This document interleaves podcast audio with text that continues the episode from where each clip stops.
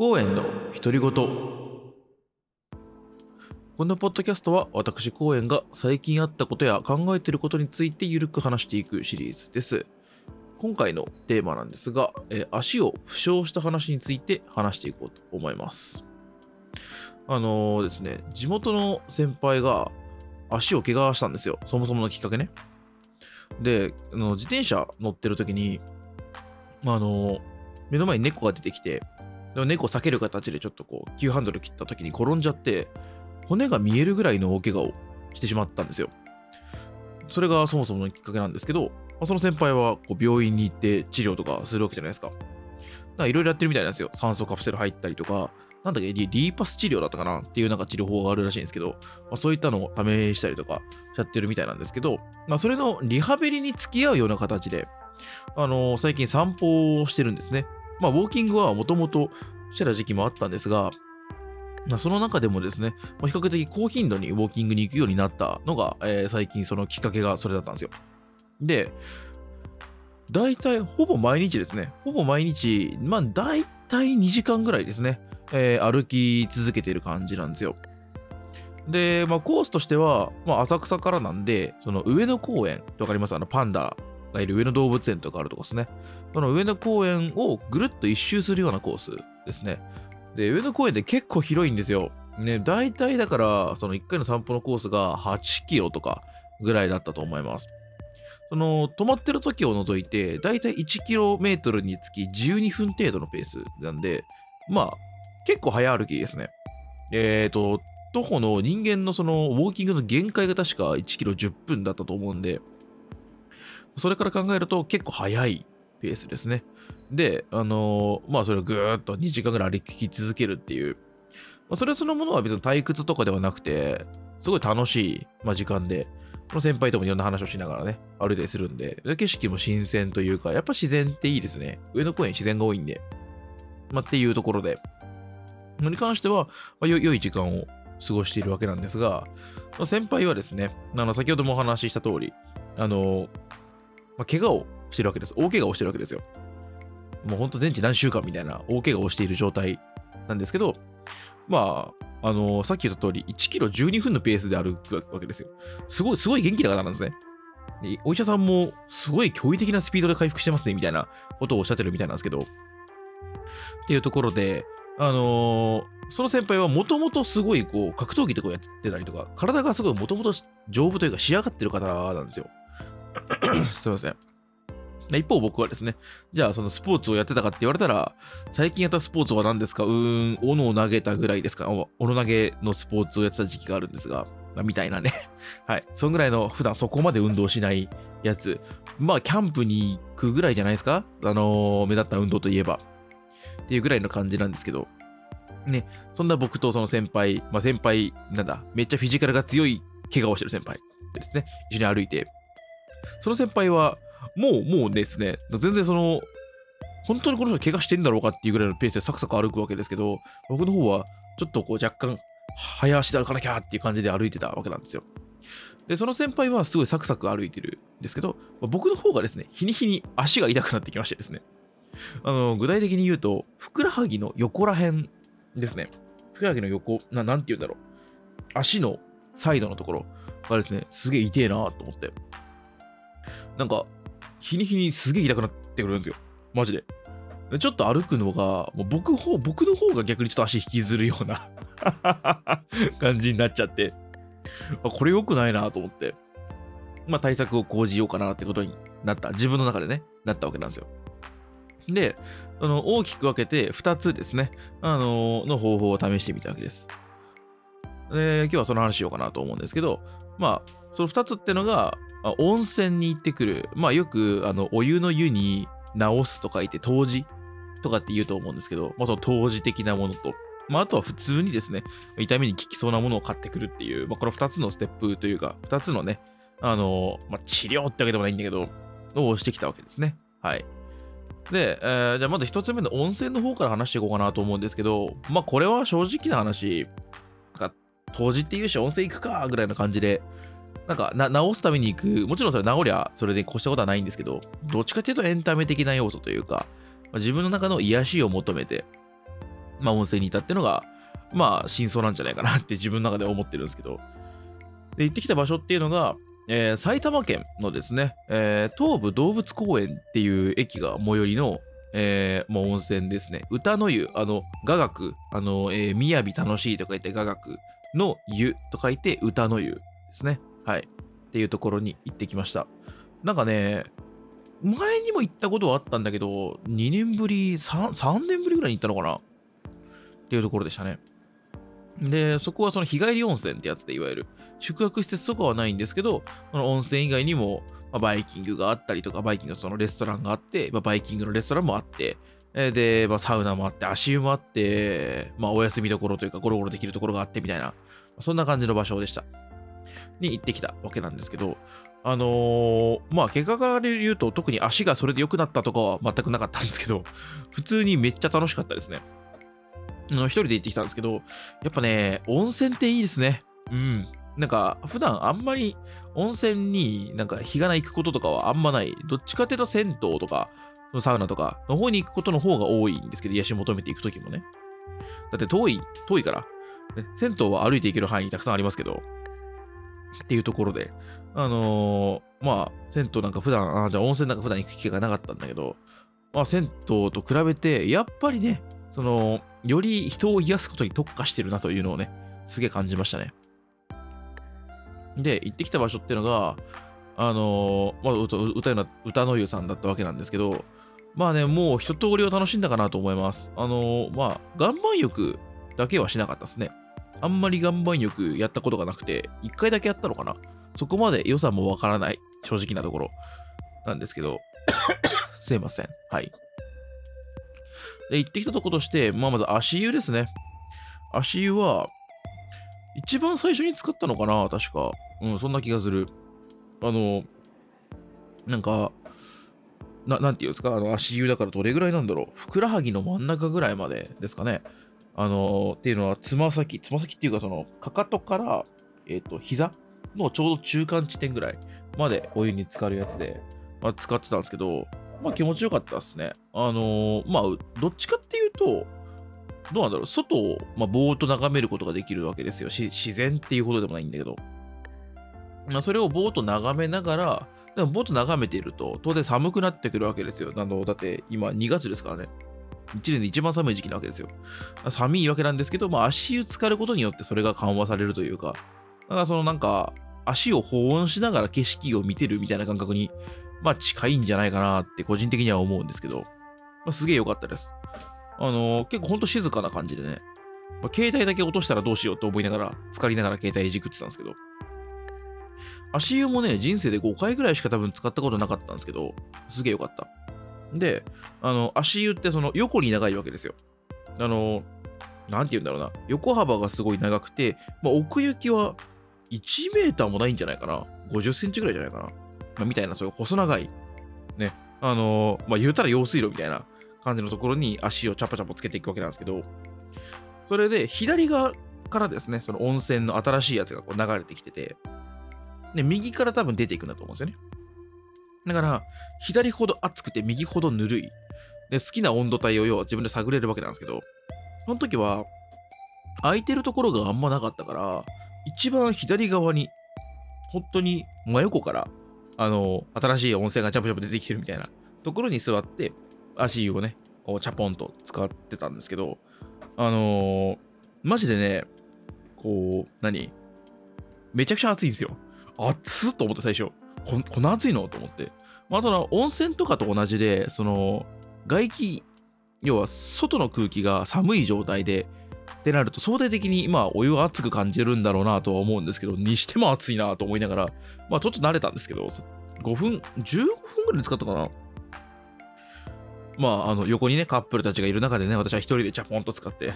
はぁ、いいなぁと思いながら、まあ、景色を眺めていたっていう感じでした。はい。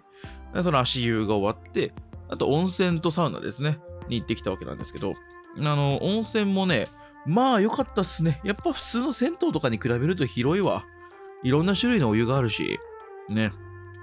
あの、で、その時に入ったのが、まあ、一応当時に来てるわけなんで、あのー、内湯、内湯とかもその温泉じゃない、その普通のお湯のものとかがあるわけですよ。それと、まあ、温泉があって、その温泉も源泉に、あの、何、お湯を加えたり水を加えたりしてないですよっていう源泉まんま。だから温度も、えっ、と、なんだ、時期によってバラバラですよってやつがあって、なんかね、平均が46度って書いてあって、46度って結構お風呂にして暑いじゃないですか。なんか怖いなと思いながら、ね、あの一応恐る恐る使ったんですけど、まあ、冬はぬるいんですかね、多分。42度ぐらいでした。あの温度計も書いてあったし。だから、あの、おっかなびっくり使ったら、あ、全然入れるわと思って。で、入って、で、その横の温度計見たら、42度で、おー、全然大丈夫だなと思って。はい。っていう感じでしたね。なんで、意外にも、あの、温泉の暑いな、暑いんだろうなと思って怖かったけど、それは全然大丈夫だったという感じで入っておりました。なんか、やっぱ温泉、どうなんでしょうね。プラシーボ効果もあると思うんですけど、なんか、やっぱりこう、普通の湯船と違って、なんか、何かに効く、何かにこう、なんていうんですかね、なんか、染み込んでいるような、作用をしているような、なんかそんな気分になれるんで、温泉もお得だなと思いながら、濁ったお湯でね、あ、いいわーとか言いながら使ってました。言ってねえわ。あの、いいわーと思いながら使ってました。はい。言ってたら危ない人ですから、一人でね。はい。っていう感じでした。で、まあ、その他にも、あの、ジェットバス、というか、その、ななんだろう、なんか、泡というか、こう、ブシューって噴射するようなやつわかります？その、なんか、何？ツボを刺激してくれるようなお湯って言えばいいですかね？伝わりますかね？なんかボタンとか押したら、ジョーって出てきて、それがこう、背中とか足の裏とか、ふくらはぎとか、そういうとこに当たって、まあ、気持ちがいい、マッサージ効果あるよね、みたいな、まあそういうお湯とかに使ったりとかして、あー、みたいな。あれは気持ちよかったね。やっぱジェットバス気持ちいい。うわー、いいわ、これとか言いながら、いや、思ってない。あのえ言ってない、思いながら、あーとか言いながらね、はい、ま、作ってました。で、僕はそのサウナもかなり好きなので、じゃあサウナあるやんけと思って、サウナ入るかと思って、まあ、サウナにも入ってきました。で、そのサウナは、うんとね、見た感じ、あの、いわゆる、まあ、ロウリュとかはしてなかったけど、石があって、それを熱してっていうタイプのね、普通のその、まあ、ロールができる、構造上できるやつ。まあ、多分、その、ルール上していいか分かんないんだけど、まあ、俺はやってないんですけど、っていう感じのね、あのー何？サウナでした。で、結構横に広くて、でもその、今コロナの関係で、だいたい2メートルか3メートルぐらい、えー開けて座らなきゃいけない。サウナマットが敷いてあって、その上に座ってくださいねっていう風に書いてるやつですね。はい。特にその、使い捨てサウナマットとか、あの、入り口でね、こうサウナマットがバーっと置いてあって、好きに持っててくれって感じではなかったです。で、それで座って、あの、3段ですね。で、えっ、と、一応、その、サウナ液体で調べた時は85度だったんですけど、どうなんですかね？なんか、気持ちぬるかったっすね。うん。気持ちだいぶぬるかった。だから、上の方の、上の段の人が出ていくために上にどんどん僕上がってって、まあ、一番上の段でもまあちょっと温度低いかなぐらいの感じでしたね。ね、こう座って、だからいつもより長くサウナに入れました。だから、うん。普段僕ね、全然6分とかで出るんですよ。全然短いんですけど、まあ比較的100度とかのサウナにいつも入ってるんで、そう、あの、全然なんかね、ああ、なんか、ぬるいなーと思って、10分ぐらいいましたね。10分、12分ぐらいいたのかなっていう感じでした。で、まあこう、何？なんかさ、その、学生さんとかだと思うんだけど、まあ遊びに来てサウナでこう、あー、整うわーってサウナで言ってる学生さんを見ながらね、サウナじゃ整う、サウナ室の中では整わんよと思いながら、それをね、あの、横目に見ながら、微笑ましいなと思いながらね、あの、その時ちょうどテレビがあって、そのテレビの、で、お相撲さんが、なんか歌を歌う、なんか、なんか歌番組みたいなのが、だって続々とお相撲さん出てきて歌うんですよ。それを見ながら、なんでお相撲さん、お相撲取りの方って、こんなに歌うまいんだろうなと思いながら、なんかなんとなくイメージないですか？相撲取りの人って歌がうまいってイメージ。僕はなんかあるんですけど、なんか歌うまいなと思いながら見てましたね。はい。なんか、正月に見る特番みたいな、を見てる気持ちになりながら、あー、相撲取り歌ってるーと思いながらね。あのーまあ、10分ぐらい滞在して、で、出て、で、水風呂を使って、水風呂はね、15度ぐらいの、えー水風呂なんですけど、えー特徴としては深いです。あのー1メーターぐらいの深さのところもあって、まあ、3段段々になってて入っていく感じなんだけど、まあみんなその、まあでも、段はあくまでもその高さをこう調整できるっていうよりは、その入っていくための階段みたいな感じですね。ね、水風呂入って、ね、あのー、肩というか、ぐらい、顎ぐらいまで使って、あー、みたいな、なって、えー、まあ、出てって感じでした。で、ここはそのいわゆるワイブラバスみたいな、ブクブクブクブクって泡が出てたりするようなバスではなかった、あの、水風呂ではなかったんで、僕はそういうのじゃない方が好きなんで、水風呂良かったっすね。で、出て、えー、じゃあ外気浴なんですけど、この外気浴がね、まあなかなか良かった。ってのは、いろんなところにもその外局できるスペースはあるわけなんですよ。まあ、ベンチがあっちこっち置いてあるみたいな感じなんですけど、特に良かったのがですね、あのー、外に出て、あの、露天風呂のスペースがあるから、ここ、外気の場所もあるわけですよ。外に出たら、畳があるんですね。畳。畳の上に寝っ転がって、うおー、あーってなるのがすごい良かったですね。うん、畳はね、やっぱいい。畳に寝っ転がるのってやっぱ気持ちがいいじゃないですか。なんか伝わるかな？なんか、しかも、ね、もちろんその裸なわけですよ。体からね。なんか、子供の頃って、絨毯の上を素足で歩くのって気持ちよかったとかって記憶ないですか？皆さん。まあ、僕はあるんですけど、まあ、それと同じような感じで、ね、あの、で、この方、ああ、気持ちいいああって思いながらね、あの、まあ、空を見上げながら、温泉のね、あの、パパーみたいな、これ走っちゃダメですよみたいな会話聞きながらね、あー、いいなーと思って、ぼーっとしておりました。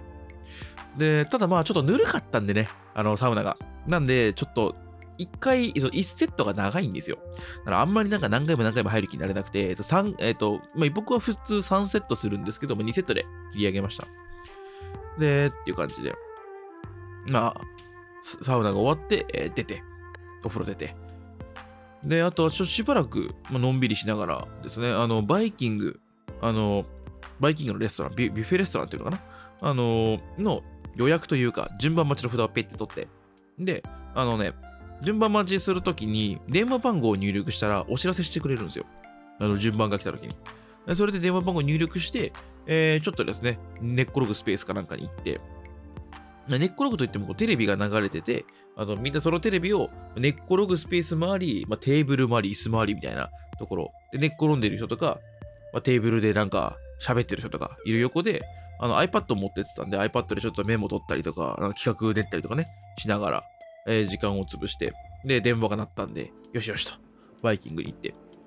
で、バイキングの、えー、ご飯を食べました。でね、思ったのがね、俺、バイキングで飯とんの本当に下手だね。なんかね、なんだろう、揚げ物がめっちゃ多い時もあれば、野菜しかねえ時もあるし、なんか、そばとかでめっちゃ食っちゃう時もあるみたいな。なんかね、僕、下手なんですよ。多分、バイキングで、バイキングでその、鮮やかな感じの色とりどりのね、ものをうまく取るのがへ下手なんですよ。なんか、欲しいものを順番に取ってたら、なんかその同じような系統のもので固まっちゃうみたいなことがすげえあるタイプなんですよ、僕。なんで、あ、なんかちょっと恥ずかしいなと思いながらね、はい、過ごしておりました。っていう感じで、あのー、なんだ、えー、バイキングは。でもね、めっちゃうまかった。うん、なんかね、すごい美味しかったっすね。いろんなものがあって、なんか、なんて言ったらいいんだろうね。あの感じ。うん。なんか、本当にね、ちょうどいいバイキングでした。めちゃくちゃメニューが多いとかじゃないんですよ。ね。あのー、それこそ本当にすごいところみたいに、なんか寿司もあって、天ぷらもあって、なんか、何、ラーメンもあって、何もあってって感じではないんですけど、ほんと程よく食べたいものがこう見つかって、食べて美味しいなと思えるような、ほんとそんな感じのおっとりしたバイキングでしたね。はい。で、バイキングを食べて、で、ちょっとゴロゴロして、出てきたのかな？っていう感じでしたね。はい。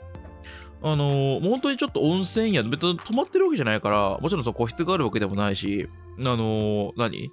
寝れるわけでも、その、がっつり就寝できるわけでもないんですけど、まあちょっと日帰り温泉、まあ温泉行ってきたかなーってぐらいの気持ちになれて、で、浅草からなんで東武動物公園まではだいたい片道で1時間ちょっとかな？特急使ったら1時間かかんないのかな？っていう感じでした。なんで、まあ往復2時間ちょっとぐらいで、あの、まあ温泉気分を味わうことができて、すごい良かったですね。まあただね、あの、これは、そう、日帰り温泉とかあるあるなんですけど、そのバーコードを、入館するとバーコードを、何、ついたリストバンドもらえるんですよ。で、そのリストバンドで、えまジュースを買うもそうだし、マッサージチェアに座るもそうだし、まあ、あの、バイキング行くのもそうっていうところで、あの、お財布を出すことなくガンガンガンガン決済ができるんですよ。電子マネーみたいな感じですよね。で、その、それを体感時にまとめて払うっていう感じなんで、あの、注意しとかないと、もう、な、もう、後先考えずにガンガン飲むと結構会計いくんで気をつけてくださいね。別にその、僕はお酒は飲まなかったんですけど、あのバイキング、バイキング2000円ぐらいだったかな、蓋開けたら。2000円ぐらいで、えー、あとは、あの、お土産を買って帰ったりとかね。まあ一応埼玉の奥地なんで、まあその、1時間で行けるとことはいえお土産買って帰ろうかなと思って、なんかね、安田ヨーグルトみたいな飲むヨーグルト買って帰りましたね、確かね。あとせんべい。っていう感じで、それを買ったりとかなんやかんやしたら、えーっとね、確か5000円ぐらいだったかな。うん。でも5000円でこのなんかちょっと非日常を味わえるんだったら全然ありだなと思って、まあ当初の目的は膝、膝をね、なんとかしようと思って、膝じゃねえよ、ごめん、足をなんとかしようと思って行ったわけなんですけど、まあ足に効果があったかは全然定かじゃありませんが、まあ単純にめっちゃリフレッシュできたっていうね、まあそんな一日でございました。はい。ちなみに帰りは、なんかちょっとこう旅行気分味わいたいなと思って、なんか大して、あの、何、乗らなくても良い距離、特急に乗るっていうね。なんだっけ特急両毛だったかな？っての乗って、で、両毛はその新幹線みたいな感じで、その、なんか、片側2列、新幹線は片側2列ともう片方3列かな？なんですけど、あの、まあ、2列で、前の席からこうパタってこう、テーブルが出せる感じ、わかります？前の席の背中に止まってて、あの普段固定されてて、パチって開いたら、こう、パタって倒れてきてテーブルになるよみたいなやつ。そこに iPad 乗っけて、なんかこう企画出しながら帰ってきました。なんかこういいですよね。こうどこ、なんかその天地効果っていうか、普段と違うシチュエーションで作業すると、なんかすごいはかどるっていうのが、まあ僕の中にはあって、それをすごい感じた一日でございました。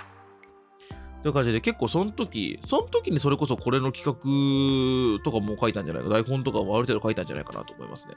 はい。まあそんな感じで、楽しく、えー、過ごしておりました。まあ、足には効果があったかは定かじゃありませんが。はい。ということで、一つ目のですね、あの、あれ、温泉に行ってきた話ですね。はい。えらい長くなっちゃったんで、ちょっと2個目はサクっていこうと思うんですけど、で、2つ目の試したことが、そのドンキで痛みに効きそうなもの買ってきた、あ、ドンキホーテで買ってきたんですよ。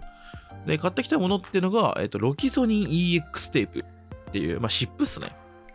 これと、サロンパスエアーっていう、なんかその、湿布スプレーみたいなやつ。これな、なんて言うんだろう、これ。これ、カテゴリーとしては何なのこれ。製品名とか載ってっかな載っってないか。その製品カテゴリーみたいなやつ。載ってないな。まあ、サロンパスエアーですね。その、幹部にシューってスプレーするやつ。やつ、その、まあ、2つを買ってきたわけですよ。で、ロキソニンテープは、まあ、ロキソニンなんで、やっぱ医薬品というか、しっかり効くやつだと思うんですけど、なだけあってですね。えー、っと、7枚で1200円ぐらいだったかなって感じでした。で、これをふくらはぎに貼って寝ましたと。両両ふくらはぎ。1個につき、1個で片側につき2枚使ったから、えー、計、だから4枚かな？貼って寝ましたと。で、これはね、効いた気がする。なんかね、足楽になりましたね。ロキソニンって、まあ、痛み止めとか、まあ、抗炎症薬としてもすごいよく効くじゃないですか。やっぱこう、片頭痛とかにはロキソニンとかね、あると思うんですけど、まあ、それだけあってやっぱ効くなって思いましたね。うん。まあ、高いんだけど、その日常的にそのなんか、派手なスポーツをしてる人とかは日常的に使うのかもしれないけど、まあ、僕とかだったらもう本当に、ある程度こうダメージを食らった時って大丈夫かなと思いましたね。はい。で、あの、まあ、普段はそのサロンパスエアとかで済まそうかなと思ったという感じです。で、ロキソニンはだからめちゃくちゃ良かった。うん。あと3枚残ってるんですけど、僕、腱鞘炎が結構激しいんですよ。だからその腱鞘炎対策として、あのー、腕に1枚とりあえず貼ろうかなと思って、あと2枚は、まあなんかの時にために取っておきましょうかね。これね、丸1日持つらしいんですよ。なんか24時間、1日1回で大丈夫ですって書いてあるんで、その辺とかは、あのー、まあ、定期的に張り替えなくても、その、高スパンに張り替えなくていいのは、すごい嬉しいところだなと思いますね。これ保管方法とか大丈夫かな？えー、っと、小、えー、っと、表示の使用期限を過ぎた製品は使用しないでくださいって書いてあるわ。使用期限いつなんだろう？使用期限が2025年2月。あ、3年ぐらい持つんだ。2年か、2年ぐらい持つんだ。あじゃあ、全然大丈夫ですね。はい。っていう感じでございました。あの、まあ、ロキソニンテープ。一応、だから両方容量が、こう一応第2類医薬品なんで、なんかちょこちょこあるっぽいんで、あの、1日4枚までにしてくださいとか、2週間以上連続使用しないでくださいとか、まあ、そんななんかいろいろあるみたいなので、あの、もう、こう、使われる際は気をつけていただいて、両方容量通り使っていただければなと思います。はい。で、次に買ってきたのがサロンパスエアーですね。で、これは、その、なんだろう、今、負傷、負傷っていうか、ダメージを受けた今の状態を、あのー、直すものというふうには考えてなくて、あのー、まあ、一旦はそのロキソニンテープとかでがっつり直した後に、普段のメンテナンスというか、で、あのあ、歩いてきて帰ってきた時に足に毎日シューってすることによって疲れを残さないようにしようねとみみたいな、そういう日々の、まあ、ケアみたいな、ために、あの、使おうかなと思って買ってきたものなので、まだ、えー、試せてないです。あのロキソニンのテープで一旦は治っちゃったんで、今は試してないんですけど、まあこれからウォーキングしてきた時に、まあシューでしようかなと思ってます。てかさ、エアストローパスロゴ変わったよね。なんか前よりもなんか、何？シュプリームみたいなロゴになってるよ。わかんないけど。こんなんだったっけ？はい。で、エアストローパスは結構高くて、1900円ぐらいしたかな。まあでも、あの、スプレーなんで、多分1回や2回じゃ当然なくならないし、めちゃくちゃ長く使えると思うんで、まあまあ別にいいかなって感じですけど。はい。ね。あのー、そんな感じでございました。いや、運動ってのはね、運動っていいもんだよっていうのは、まあよく皆さんに言われてるし、まあそれはもちろんそうだと思うんですよ。僕だって気分がスッキリしたりとか、まあそういったことありましたし、運動これからも続けていこうと思ってるし、あの、温泉帰ってきた後も結局歩いてるんでね、何回も。っていうところで、あのー、すごいいいもんだなというふうに思ったりはするわけなんですが、あの、まあ、過ぎたらは及ばざるがことしって言葉があると思うんですけど、やっぱりですね、何事も、あの、ほどほどであったりとか、あまあ、あの、なんだろうな、あの、がっつり歩くにしても、運動を始めるぞと始めた人が、始めたばっかの状態でもう1日2時間毎日歩いちゃうとか、そういうですね、過剰な運動っていうのはかえってこう体のダメージがあるなということを、まあ、痛感した、えー、一幕でございました。いやー、28歳って若くないのかもしれないね。はい。なんで皆さんもね、ぜひお気をつけいただいて、まあ、ほどほどな運動で、程よいあの健康さを手に入れていただければなというふうに思ってくださいと。まあ、気をつけてくださいというお話でございました。はい、そんな感じです。では、またお会いいたしましょう。えー、お相手はバーチャル YouTuber のコウエでございました。ではまた。